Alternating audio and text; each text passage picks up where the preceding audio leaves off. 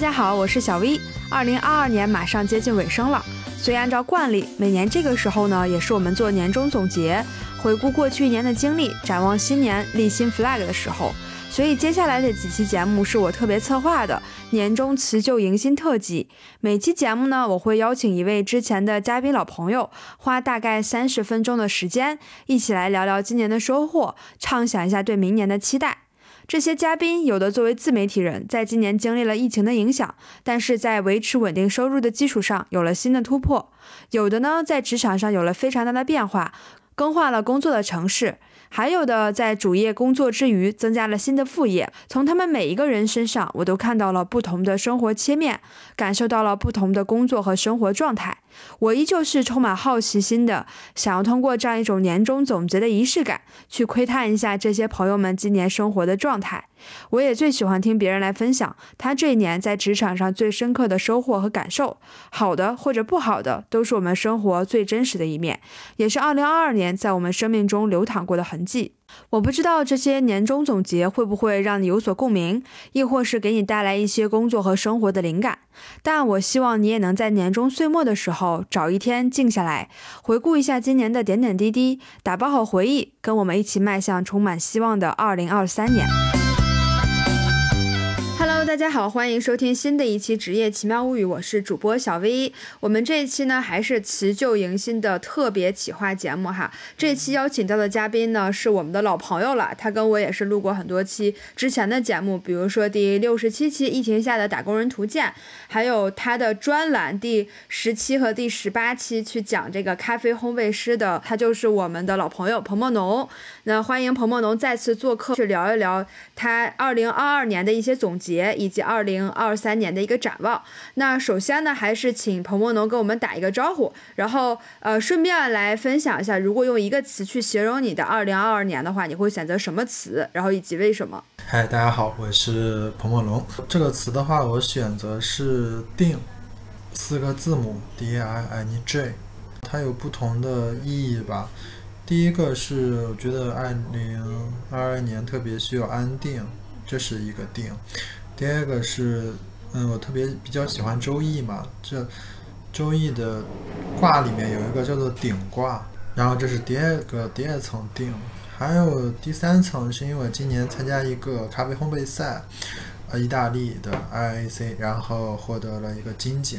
那这个作品发出去之前，然后朋友问我为这支作品起名叫什么，我就起了一个定，对，然后。结果他获得金奖了，所以这也对我来说特别有意义。所以今年的关键词是定。安定。嗯，你这个还真的挺有新意的哈，因为在我们俩录这期节目之前，其实我也采访了其他的嘉宾，也都让他们去借用一个词来去形容他们的二零二二年。大多数的嘉宾可能选择的就是一个词嘛，然后你是一个四个字母的一个单词，然后用这一个单词去代表了各个方面哈，真的挺有巧思的在里面去回答这个问题。哎，那你刚才也提到了很多，你二零二二年定这个词带给你的一些成就，可以回看一下你在二零二二年初定下的这些呃年度的计划有没有完成，有多少立的 flag 是实现了的？其实年初的时候立下的计划还真不多，没有立很明确的。嗯。但现在回过头来，我看了一下，有三项实现了。第一个是我希望当时工作能转正，因为当时其实。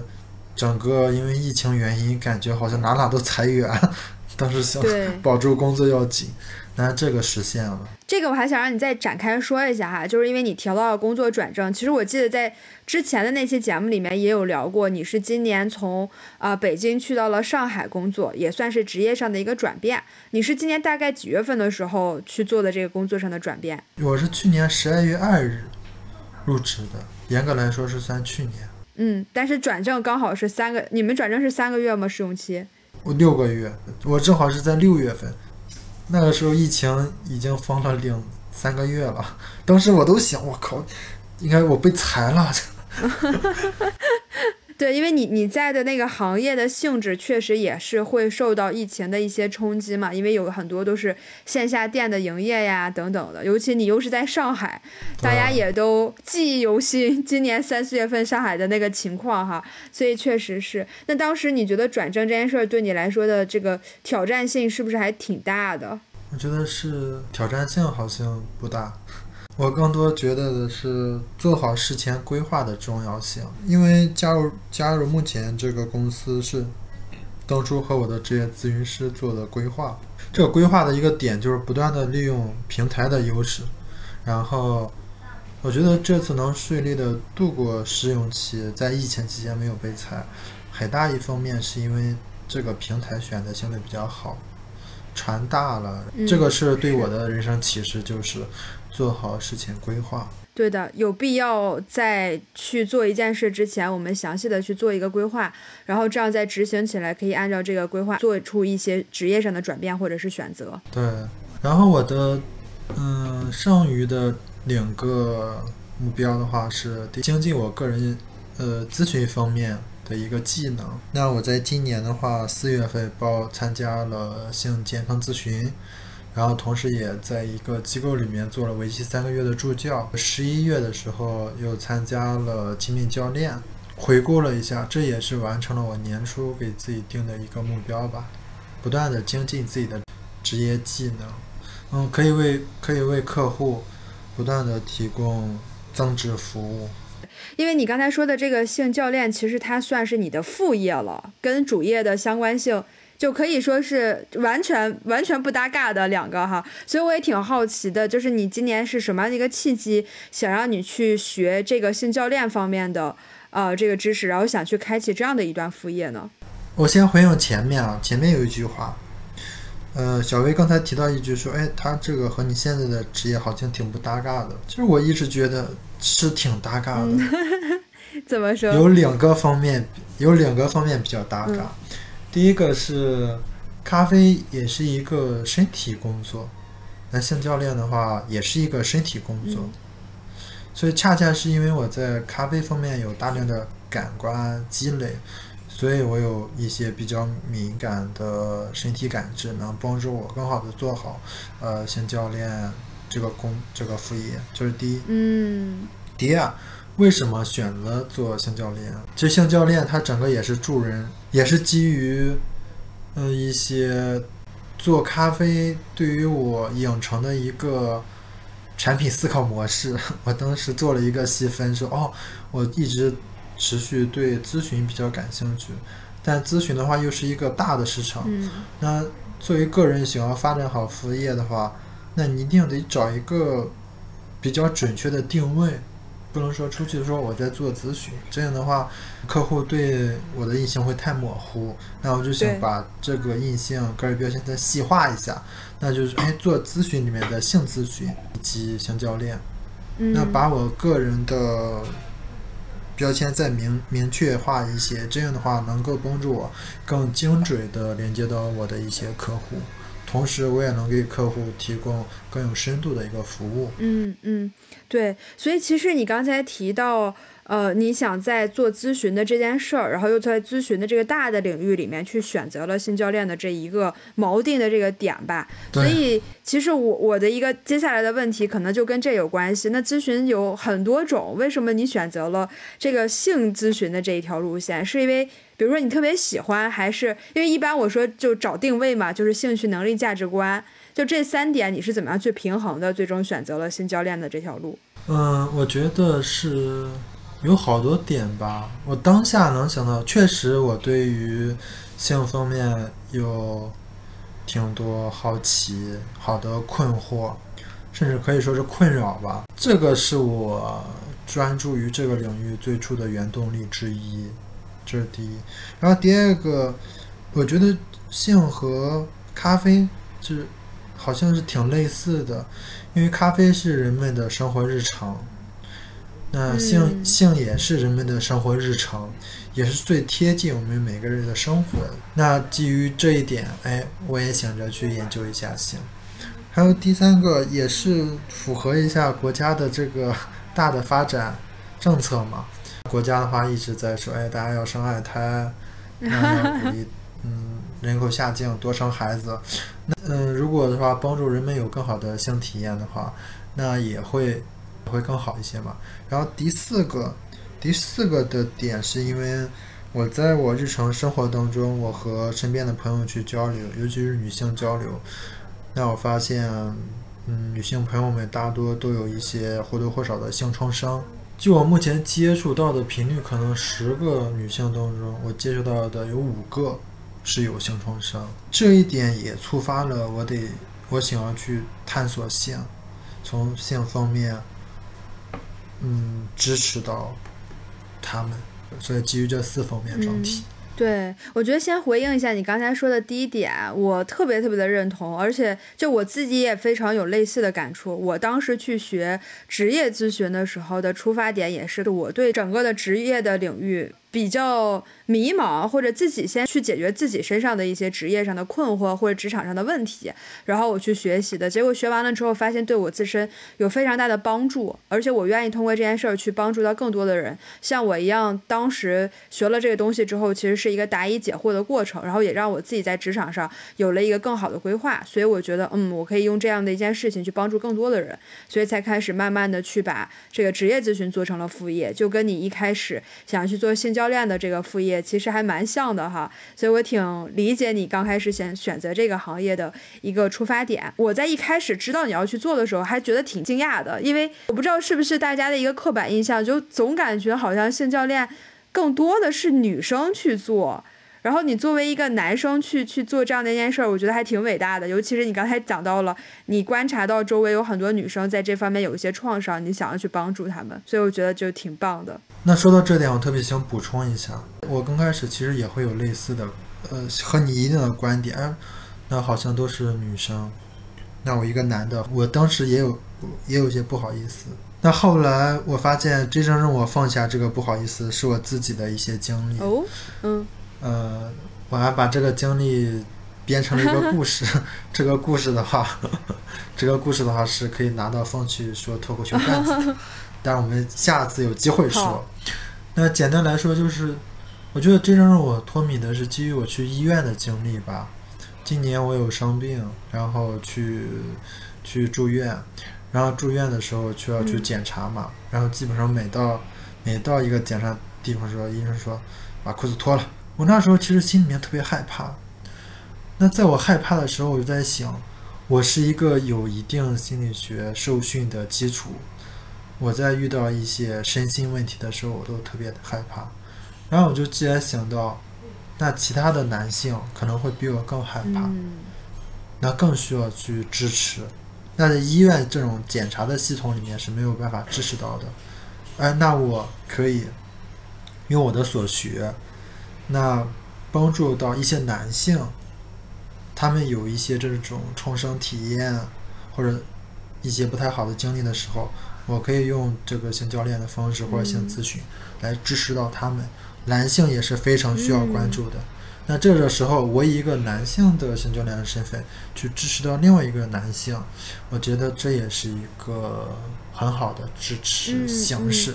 是的，是的，对，我觉得你刚才说的，我们完全可以再找时间哈，单独找一期，在明年的时候，对，去聊一聊这个话题。因为这个职业，首先之前我没有采访过，然后我自己本身也很好奇。还有另外一个就是，我感觉可能在现在社会上，大众对这个性教练或者性咨询的。呃，了解程度也不是特别深，所以我觉得也可以做一个科普，然后跟大家分享分享你在这个领域学到的一些知识，包括你现在正在做的这些事情，它到底是什么样子的。好呀，那我们刚才其实聊了挺多，你今年制定的这些计划，然后看起来你都完成了三件非常重要的事儿哈，一个是呃专注于主业方面的工作转正，然后第二个是副业这边的呃性咨询的学习，包括咨询业务的一个增加。呃，那么在所有的这些事情里面，有没有哪件你觉得是今年你做的最有成就感的一件事儿？啊，今年最有成就感的事儿，我就各说一件吧，因为有个主业和一个副业嘛。可以啊，可以。先那先说主业吧，是我在十一月二十六号，呃，我参加上海上海市咖啡协会做的一个行业比赛。那这个比赛呢是聚集上海各大连锁品牌，像 Mela、Timus 这些。然后我是在其中获得了意识组第三名，然后综合季军的这么一个成绩，这个让我觉得挺有嗯成就感，并且会有一种，它是先对于我来说有一种安全感，其次是对我有一种成就感。原因是因为我也是去年十一月二十六号来的上海，哦，刚好然后一年，对，这就会让我对于上海这个城市，我突然有了一点连接的感觉。嗯哦，就是你在这个城市工作了一年，然后因为加上这又是上海市政府组织的，然后你在这个组织里面又获得一个不错的成绩，嗯，就会让我觉得哦，内心里面好安稳。冥冥之中有一些联系哈。对，然后那天也是我人生当中最最最开心的一天，是我今年最开心的一天。一方面是因为我在参加比赛获得了一个不好不错的成绩，另一方面当天的话我也在参加我的新教练课程，嗯对，然后新教练课程当中一些练习体验也让我的身心得到极大程度的打开。嗯那副业方面让我有成就感的，我觉得它不是一件事，更多的是一个综合吧。综合的话，是因为我今年接了一些性咨询的个案，一系列个案。嗯其实我咨询服务的话是去年就展开了嘛，但今年接的话，今年谈的和去年不一样。去年可能很模糊，自己也不知道做哪一块。今年就是偏在性方面，性健康咨询。那在这个过程当中，去支持到不同的个案，我觉得这是一个系列的成就感。嗯嗯，哎呀，真的特别棒！我感觉你今年二零二二年是一个收获之年，在今年上的这些收获，或者这些跟往年相比的这些非常大的一些变化，有没有让你有一些对职场的新的感悟？太有感悟了。快来跟我们分享一下。第一个感悟是最大的感悟，就是得逐渐的去培养自己的战略意识、战略思维，定呢要跳到一万米高空去看看自己。当然了，咱现在也暂时跳不到一万米，咱就先往一百米跳。我认为我今天前面谈到的成功，很大一部分是因为来自于二零二一年我和职业咨询师的一系列规划，多次的规多次的探讨，多次的规划。那以及我在今年，其实我也在不断的去调整当初的职业发展路书。所以一年下来，我越发感觉到规划对于我来说对我的重要性。第二个是做事要不断的以结果为导向，这也是我咨询，这也是我今年咨询风格的一个转变。我之前咨询可能是，我之前咨询风格可能就是没有太过偏重于现实层面问题的解决，可能更多的就是心理疏导啊之类的。我今年会不断的去问自己，哎，能帮助客户带来哪些现实层面的积极影响？包括我的一些咨询设置、咨询流程，也开始往看咨询效果方面去偏去注重。所以第二点就是更注重结果导向。对，我觉得这两个结合起来其实非常棒啊！就是你首先得有战略思维，你要去定一个计划，那么你接下来在执行的过程中，你是结果导向的。我觉得这个是一个成功的职场人士必备的两个能力哈。那你提到了战略思维这块儿，那你现在站在二零二二年的呃十二月年尾的时候，有没有对二零二三年有一个新的规划、新的战略层面上的一个计划呢？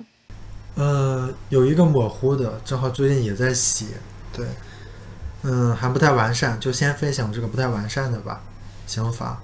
第一个是主业方面，嗯，主业方面的话挺简单的，就是希望自己能，嗯，更晋升一级，因为我现在负责的是在主管嘛，那希望下一步晋升到经理。更大的是希望自己能承担更多的责任，能做更多的项目。今年谈到这个的时候，我就想到了朋友的一个分享。朋友的分享是说，其实我们找公司更多的是以公司为资源，锻炼我们不断的做事的能力。那我也希望说，哎，其实晋升一级，它也代表着我做事的能力变得越大越强，或者越高了。对，就相当于公司给你的一个认可嘛，然后觉得你的能力是可以，呃，从现在主管的级别晋升到这个经理级别的。嗯，副业方面的话是，目前想到的是，我希望自己至少做十个个案，一平均下来一个月一个。好，算立 flag 了吗？二零二三年底，明年年底我再重新找你做一期啊，看你有没有完成。对，就是定一个很小但很具体的目标。因为我跟彭梦龙比较熟嘛，我们俩经常也会聊一些呃职场的发展呀，一起去做一做职业的规划呀，或者是计划呀这种的。所以我对你的感觉，我觉得你还是挺有那种战略思维的。你经常会重新回顾自己的计划，然后给自己定新的目标或者新的计划。所以我不知道你会不会，因为你刚才说这是一个比较模糊的嘛，我不知道你接下来会不会有一个更具体的，比如说就定一些 OKR 啊什么的。这个月底，这个月底就会写。你真的特别棒。其实我的初心去做这样一个辞旧迎新的节目呢，也是跟不同的人去交流，然后看看大家对二零二三年的一个计划呀，包括对二零二二年的一个回顾，然后都是什么样的一个职业的状态。然后我其实也是蛮想从大家身上去学到一些东西的，比如说我之前其实就定的是非常小。详细的 OKR 吧，但是我跟其他嘉宾录的时候，他又跟我讲说，哦，我没有定特别详细的，因为那样会让自己的压力很大。然后我觉得跟你聊的时候，你你你又是那种就会写非常详细的 OKR 的，我觉得大家都会有那种不同的去管理自己生活和工作的。一种方法吧，就没有什么谁对谁错或者哪个好哪个不好。我觉得更多的就是说找到一个适合自己的方法，然后你能够坚持的去做下去，以结果为导向，以行动为导向。我觉得这个是最重要的。好呀，那我觉得这期的节目呢，也听彭彭农分享了挺多他他今年的一些变化，包括对明年的一个计划。节目最后的话，因为是特别节目嘛，呃，也想请彭彭农给我们的听友们送上一些新年的祝福。好。那祝福大家在新的一年能够安定，可以，因为今年整体是经历了很多动荡，那希望越到年底的时候，这些动荡能沉淀下来，这个沉淀逐渐的沉淀，一份安定，这是第一个，这是第一个安定的定。那第二个呢？祝大家在新的一年里能够顶格。那顶格的话是也是来自于周易，希望大家说，哎，经历了动荡之后，能有一些新的变化，有新的生机，生活可以越来越好。那第三个的话也是丁，那可能就是哎 丁，希望大家因为我做咖啡的嘛，那希望新的一年大家可以哎多喝一些咖啡，那喝着喝着就叮的一下有源源不断的灵感。那帮助大家不断的打开生活的一些局面，然后有一些新的灵感、新的启发，可以带着这些启发、灵感，让自己的生活变得越来越好。那也希望有机会可以和听众们一起喝咖啡，希望有机会可以请大家喝咖啡，一起见面聊一聊。拿着我的这期节目去找彭彭农，在上海的彭彭农去兑现啊！我觉得可以看一下屏幕下方留言，我们抽前三个，我请他喝咖啡。必须在上海，是不是？不不，只要他在中国，只要他在中国。谢谢彭彭农的分享，我觉得你最后送的这祝福也蛮特别的，就是让我特别有画面感。你说的那个叮，然后一下子灵感就来了。然后我也想趁这个机会呢，祝你在新的一年里面能够完成你的这些战略性的计划，不管是主业还是副业，都能更上一个台阶，然后完成你的新年心愿。好，那我们这期节目就先到这儿啦，谢谢大家的收听，谢谢庞梦农，我们新的一年一起加油，拜拜。谢谢大家。寂寞围绕着电视，垂死坚持，才两点。